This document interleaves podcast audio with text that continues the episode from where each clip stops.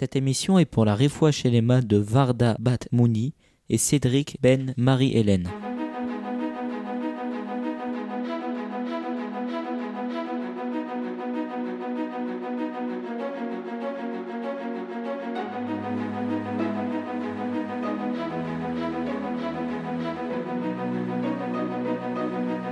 Précédemment, dans Roukat. Aaron n'est plus, et les Bné Israël errent toujours dans le désert.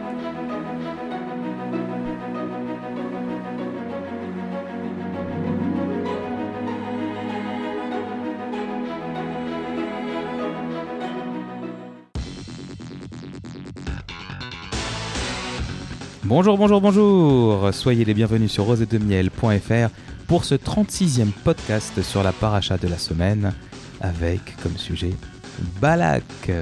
Cette semaine, j'ai le plaisir d'enregistrer avec Olivier Chamoula Bonjour à tous, salut et Raphaël Benizri. Bonsoir. Raphaël qui a passé son bac, on le rappelle, et à qui on souhaite beaucoup de réussite, ainsi Merci. Ainsi qu'à tous les gens qui passent leur bac, ou d'autres examens plus ou moins euh, difficiles, mais toujours aussi euh, pénibles, on va dire. C'est vrai que c'est la période pour tous, là. Il n'y a pas que le baccalauréat. C'est vrai. Et une pensée pour ceux qui ont un contrôle fiscal, c'est encore moins agréable. Alors, on démarre immédiatement la paracha. Il y a un personnage qui s'appelle Balak. Balak, il est roi de Moab. Moab, rappelez-vous, c'est l'endroit où les Bnei Israël étaient en train de camper à la fin de la paracha de la semaine dernière. Il a vu ce qui était arrivé aux autres rois des contrées alentours, on va dire, et du coup, il, se dit qu'il est le prochain, quoi. enfin bon, c'est normal, hein. si tu vois un peuple qui arrive comme ça, euh, qui, dégue... qui esquinte tout le monde sur son passage, euh, qui visiblement euh, est aidé par une puissance supérieure, tu te dis que si t'es le prochain, tu vas passer un mauvais quart d'heure. Donc je comprends, je comprends le raisonnement. Et donc il va aller chercher Bilam, qu'on appelle le prophète des peuples. On va reparler de Bilam dans un instant. Et il lui dit Je veux que tu maudisses ce peuple. Enfin, c'est pas lui qui va le chercher directement, il envoie des émissaires. Et Bilam répond aux émissaires Je vais demander à Hachem. Alors, il faut savoir qu'il l'appelle Hachem par son vrai nom. Donc, on va pas le prononcer parce que c'est un nom qu'on n'a pas le droit de prononcer en vain. Mais on va dire que globalement, quand on veut en parler sans. Voilà, c'est le Yud Ke, Vav Ke. Et on l'appelle Availlé euh, pour euh, changer le truc et pouvoir euh, l'utiliser globalement. Donc, c'est pas le vrai, mais on va dire que c'est c'est ça qu'on va utiliser. Donc, il s'adresse à Hachem en tant que Availlé. Et il faut savoir que même Abraham, Yitzhak, Yaakov, Yosef, hein, nos, pères, ne connaissaient pas ce nom. On va reparler après de, de Bilam, c'est un personnage qui est extraordinaire. C'est un sale personnage, mais il est extraordinaire. Donc il dit, je vais poser la question à Hachem et je vais voir ce qu'il me répond. Il lui demande, il dit Hachem, il y a un peuple euh, qui est sorti d'Égypte et qui est devenu une grande menace pour tout le monde. euh, il faut qu'on fasse quelque chose, je vais aller le maudire. Et Hachem lui dit non. Ce peuple, tu le maudis pas, il est béni. Bon, alors il retourne voir les émissaires, il leur dit écoutez, Hachem, euh, Dieu m'a parlé. Il a dit non, ne maudis pas ce peuple, donc euh, c'est fini, rentrez chez vous. Balak, le roi, ne se décourage pas, et il envoie d'autres émissaires un petit peu plus importants, un petit peu mieux vêtis. Il promet monts et merveilles à Bilam s'il réussit à, à maudire le peuple euh, des bénis Israël. Donc Bilam va redemander à Hachem, et cette fois Hachem va le laisser. Il va l'autoriser à aller les maudire. Ils se mettent en route, et Bilam, qui chevauchait son ânesse, on dit qu'il a scellé lui-même son ânesse pour partir. Il chevauchait son ânesse, et il y a un ange qui se met devant eux, qui bloque le passage. Et lui ne voit pas l'ange. Et l'ânesse le voit. Donc elle s'arrête. Et lui, qu'est-ce qu'il fait? Avance, espèce d'idiote Il lui met des coups. L'ânesse, elle veut pas. Il frappe son ânesse, tant et si bien que l'ânesse finit par faire un, par mettre un coup de rein. Elle lui abîme euh, la jambe. Et à ce moment-là, il se rend compte qu'il y avait l'ange et il comprend pourquoi, tout ça, tout ça. Et il contourne. Et alors, il va arriver à un endroit et il va essayer de proférer des malédictions contre les bénis Israël. Et là, au lieu de malédictions, ce sont des bénédictions qui sortent de sa bouche. Incroyable. Il est là, il essaye de les maudire, il n'arrive pas à dire du mal d'eux. Il dit que des bonnes choses. Alors qu'est-ce qu'il fait? Il reprend son ânesse, il se, se démonte pas. Il change d'endroit, il dit Ah, ça marchait pas ici, mais c'est pas grave, je vais essayer ailleurs. Il va, toujours en hauteur, toujours pour voir tout le camp. Et il recommence. Et une fois de plus, il y a que des bénédictions qui sortent de sa bouche. Il désarme pas. Il va à un troisième endroit et il essaye de recommencer et il se passe la même chose que des brachot qui sortent de sa bouche. Balak, euh, perd un petit peu patience. Il dit Oh, c'est pour ça que je te paye, moi. Je te paye pour que tu, le, tu leur fasses des, malédictions, pas pour que tu leur fasses des brachotes. Et alors, il y a un midrash qui raconte que il dit J'arrive pas à les maudire, ils ont quelque chose sur la tête qui les protège. Et ce quelque chose sur la tête, c'était les tefilines. Les tefilines les, ont, euh, protégé les bénis Israël des malédictions. Et alors, Bilam va partir, et avant de partir, il va donner un dernier conseil à Balak. Il lui dit On va pas réussir à les maudire. Laisse tomber, ils sont trop forts pour ça. Il va falloir les piéger. Tu vas leur envoyer des femmes et tu vas les pousser à, à fauter avec ces femmes et à faire avodazara. Et alors on rappelle que dans la Torah, il y a trois choses pour lesquelles on dit qu'il vaut mieux se laisser tuer plutôt que de les réaliser sous la contrainte. Il y a aller tuer une autre personne, il y a la débauche, et il y a avodazara et ou renier Hachem. Et donc là, sur ces trois choses, eh ben, il y en a deux qui vont, qui vont être commises par les bénis Israël. Et alors comment ça se passait? Il y a eu une espèce de lavage de cerveau de la part de, de ces femmes. Alors ces femmes, c'était pas n'importe qui, hein. c'était des princesses dans leur pays. Et c'était aussi des prêtresses. Des prêtresses d'un ordre qui s'appelait Balpéor, je crois. Exactement. Et qui avait une, une certaine forme d'idolâtrie qui est peut-être la, la plus punissable dans, dans la Torah. Je ne sais pas si tu avais l'intention de rappeler l'idolâtrie de, de Baal Péor. je ne la connais pas. C'est une idolâtrie très, très dure dans le sens où il fallait euh, faire des excréments sur l'idole. Et plus c'était sale, plus l'idolâtrie était, euh, et mieux l'idolâtrie était accomplie. Bah dis donc.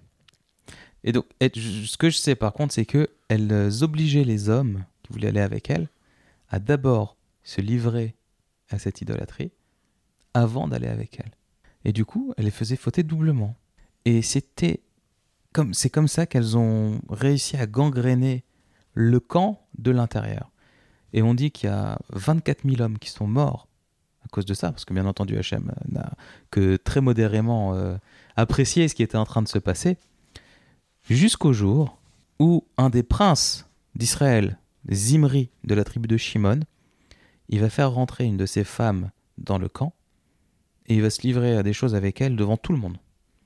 Et il y a Pinchas, qui était le petit-fils d'Aaron, il va, il va rentrer dans la tente de Zimri et avec une lance, il va le transpercer lui et cette femme.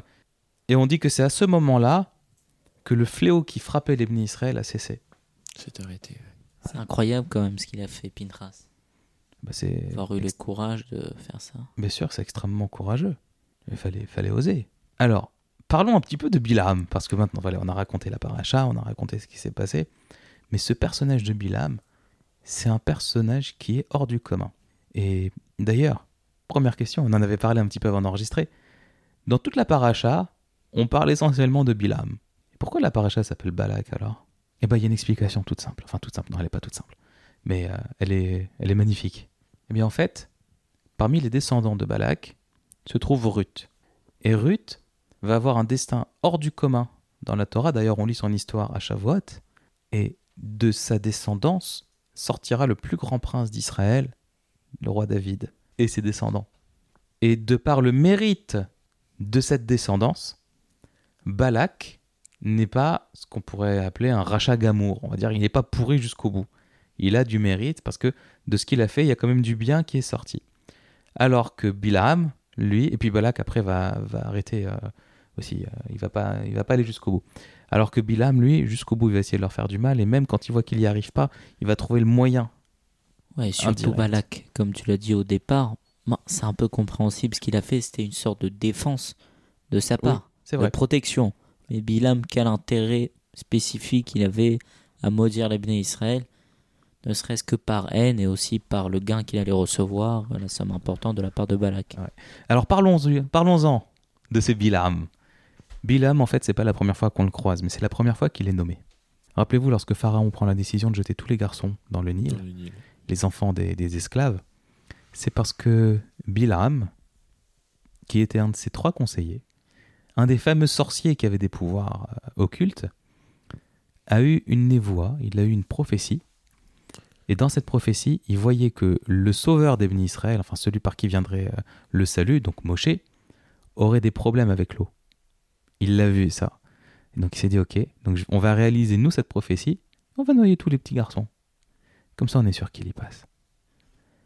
Et Bilam, on dit que en fait, c'était l'équivalent de Moshe pour les autres peuples. Parce qu'à la naissance de Moshe, Hachem a dit Je ne peux pas envoyer Moshe dans ce monde sans envoyer une contrepartie aux autres peuples. Parce que sinon, c'est pas faire, c'est pas, c'est pas équitable. Après, les autres peuples peuvent dire Mais attends, comment est-ce que tu voulais que nous on fasse? Ils avaient Moshe Quelle chance on avait, nous Ils avaient Moshe, le plus grand homme qui y eut sur terre Et donc il a envoyé Bilam, Bilam qui avait le potentiel pour être encore plus grand que Moshe. Et ce potentiel, il a complètement gâché en devenant un, un sale type. Finalement, il l'a utilisé, mais dans le mal, quoi. Eh Dans bien, le sens inverse. mais alors c'est pire que ça, c'est qu'il était persuadé qu'il œuvrait pour le bien en faisant le mal. C'est ça qui était, qui était fou. Il était persuadé que ce qu'il faisait, c'était pour le bien. Il était persuadé que les Israël étaient une menace pour le, pour le monde. En fait, dans la, dans la paracha, on l'appelle le prophète des peuples. Alors quand on dit les peuples, c'est-à-dire tout le monde sauf les Israël. Pourquoi? Parce que pour lui, il devait y avoir une seule religion pour tout le monde, pour tous les hommes. Peu importe leur couleur, peu importe leur pays, peu importe leur origine. Il s'en, il s'en moquait.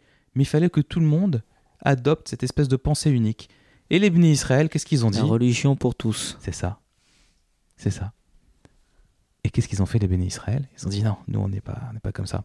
Et du coup, il avait l'ensemble des peuples de la terre qui suivaient ce que lui disait. Un peuple, les Béné Israël qui en plus n'étaient pas le plus nombreux, qui ne le suivaient pas, ça lui était insupportable. Il les voyait comme une menace à l'ordre mondial. Et alors, ce type-là faisait partie des trois conseillers, des trois sorciers de Pharaon. Qui étaient les deux autres? Datan va. Euh, Non. non. Comment ils s'appellent les deux là Qui se battaient, non? Non. Pas eux. Eh bien, le premier, c'est Yitro, qui est devenu le beau-père de Moshe par la suite. Et le troisième, C'était, euh, c'était celui juste avant, Korar. Non. Non? Non. Mais il faisait partie des conseillers aussi, Korar. non, mais à un autre niveau. Là, on parle vraiment des, des- des éminences grises. Le troisième, c'est Yov, Job, en français dans le texte. Et alors, quand Bilam a proposé ce qu'il a proposé, cette solution horrible à Pharaon, chacun a eu une, une, une, euh, une réaction différente. Donc Bilam, c'était le pourri. Lui, il voulait faire le mal et il l'assumait. Mhm. Yitro, il a pris ses enfants, il est parti s'exiler parce qu'il ne pouvait pas être caution de ça. Mais en même temps, il savait que s'opposer à Pharaon, c'était signer son arrêt de mort. S'il disait à Pharaon, non, c'est horrible, c'est affreux ce que tu vas faire, c'est euh, inhumain, je, suis- je suis contre, Il risquait sa vie. il risquait sa tête et celle de sa famille. En, en fuyant, il risquait aussi sa vie. Mais euh, bon, il éloignait un petit peu le danger déjà. Et Job, lui, n'a rien dit. Il a rien dit pour, il a rien dit contre. Et euh, après, lui, il aura une destinée un petit peu particulière. euh, euh, Il a été puni pour ça, d'ailleurs. Aussi. il, il a été très très fortement puni, mais il a été aussi récompensé après. Donc bon, mais déjà le simple fait de pas euh, avoir euh, abondé dans, le- dans, dans ce sens-là lui a permis d'avoir une récompense, même s'il a subi des choses euh, par Minan euh, horribles. On apprend de l'histoire de Iov et de, des deux enfants de, de Aaron, Oui. qui sont Datan et Aviram. Non. Non, Nadav et Avihu. Nadav et Avihu, exactement.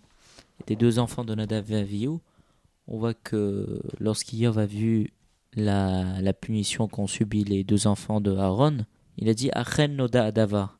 À quoi il faisait allusion En vérité, Nadav et Avihu, lorsque, lorsqu'ils marchaient derrière euh, Moshe et Aaron, les deux dirigeants, les deux Ékénim, ils parlaient entre eux. euh, et donc euh, Nadav disait à Avihu euh, Regarde ces deux vieux-là, c'est quand qu'ils vont Nous qui laisser la vont, place. qui vont nous laisser la place, c'est quand ils vont mourir pour nous laisser la place. En parlant pour donc que- de voilà, Moshe et Aaron. pour que nous, on puisse enfin diriger le peuple. Et donc, euh, n'a pas répondu. Mais finalement, on voit que les deux ont subi le même châtiment. Nadav, on peut comprendre, mais Avihu n'a rien fait, a priori. Il a juste euh, gardé le silence. Il a juste pas répondu. Voilà. Donc, on voit même le fait de ne pas répondre. C'est une faute. Voilà. Ça peut être Eh ben. considéré comme une faute. Razak. Il y a une expression qui dit Shtika keodaa. Celui qui se tait, c'est comme si euh, il admet. Il qui ne dit mot consent. C'est ça. Qui nous dit mot consent C'est la traduction. On l'a aussi en français. Ouais, c'est ça. C'est un peu ça. Alors, ce type-là, Bilam, donc c'était un pourri fini. On dit que même il avait des mœurs qui étaient extrêmement particulières, puisque il n'avait pas besoin de femme vu qu'il avait son ânesse. Je vous laisse imaginer. Et donc il a, depuis toujours, fait du mal euh, au Bné Israël. Et lorsque les sorciers ont fait euh, démonstration de leur pouvoir devant Moshe lorsqu'il est revenu à la cour de Pharaon, bah, entre autres, c'était lui. On dit que c'est lui qui a inventé, qui a initié tous ces jeux et toutes ces maisons de prostitution. En Égypte. Voilà. Ouais. C'est lui qui a commencé, donc euh, le monde a suivi après. C'était, et, et c'était l'éminence grise de Pharaon. D'ailleurs, c'est, c'est marrant de voir ça, c'est que souvent, les éminences grises, les, donc les, les plus proches conseillers des rois, sont des gens qui sont étrangers au pays. Enfin bon, donc c'est lui qui donnait les, les conseils comme ça, euh, non, c'est lui qui tirait les, les ficelles, on va dire. Et euh, il avait tellement la haine envers les bénis Israël que quand ils sont venus le chercher, quand Balak est venu le chercher et qu'il a dit J'ai besoin que tu me dises un peuple, il a dit D'accord, ça va te coûter tant. Et quand il lui a dit euh, qui c'était, euh, que, c'était les bénis Israël, il a dit Tu sais quoi Même si tu me payes pas, je le fais. Tellement il avait cette haine envers les bénis Israël. Et, et donc, faut imaginer quand même que cet homme était d'une puissance. Il parlait avec Hachem. Il disait Je vais attendre que Hachem vienne me voir pour me dire s'il est d'accord que j'y aille. C'est-à-dire que c'est pas je vais aller poser la question. C'est, hey, faut imaginer, hein, le gars derrière son bureau, il met les pieds sur la table. Bon, bah j'attends qu'il vienne. J'attends qu'il vienne me voir. Oh. Il l'appelle par son prénom. Et Hachem lui dit non, je veux pas. Et qu'est-ce qu'il fait? Il recommence. Est-ce que tu imagines, Raphaël, le maître du monde, si tu avais l'occasion de lui poser une question, tu lui dis, je sais pas, par exemple, qu'est-ce que tu penses? Je voudrais mettre un nouveau message sur Facebook, un nouveau logo, mais je suis pas sûr. Et Hachem, il te répond, il te dit, j'ai vu ton logo, laisse tomber. Est-ce que tu auras la chutzpah? Est-ce que tu auras. Comment on traduit la chutzpah en français la... Euh, L'audace L'audace. Non, c'est pas l'audace. le culot.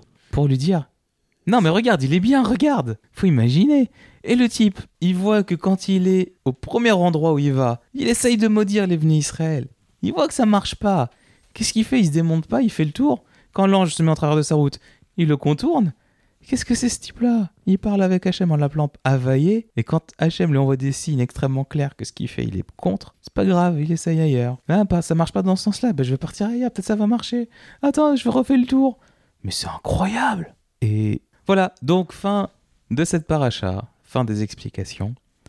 Et euh, ben, on vous souhaite une bonne écoute. Ah bah non, ça y est. Normalement, quand vous entendrez ça, vous aurez déjà écouté l'ensemble de la paracha. Alors, on espère que vous avez passé une bonne écoute, que ça vous a plu. On vous rappelle que vous pouvez suivre cette émission sur notre site rosedemiel.fr, sur YouTube, sur Facebook, sur Twitter, et que euh, c'est déjà pas mal, non? Vous pouvez nous envoyer des mails contact@rosedemiel.fr pour dédier une émission pour un proche, ou pour nous faire vos remarques, ou vos critiques, ou vos insultes, ou vos lettres d'amour, enfin tout ce que vous voulez. Ou vos questions. Ou vos questions, absolument. Euh, Raphaël euh, est encore célibataire, hein, mesdames, euh, si vous souhaitez un beau parti. il sait plus où se mettre le pauvre. Il, Il, il, vient, il vient de passer le bac, laisse-le tranquille avec ces, ces choses-là. il arrête- il arrive plus à arrêter de rigoler, il est tout rouge. ce Jonathan, il est incroyable. Tu es rouge comme ton micro. Allez, on vous souhaite une très très bonne semaine, on vous dit à très bientôt. Merci Bonne pour semaine votre écoute. Merci à toi, Jonathan Olivier. Vraiment, Merci à toujours vous. un plaisir d'être ensemble Mais vraiment, c'est pour cette partagé. émission. Vraiment. À bientôt les amis, à bientôt à tous. Bonne semaine.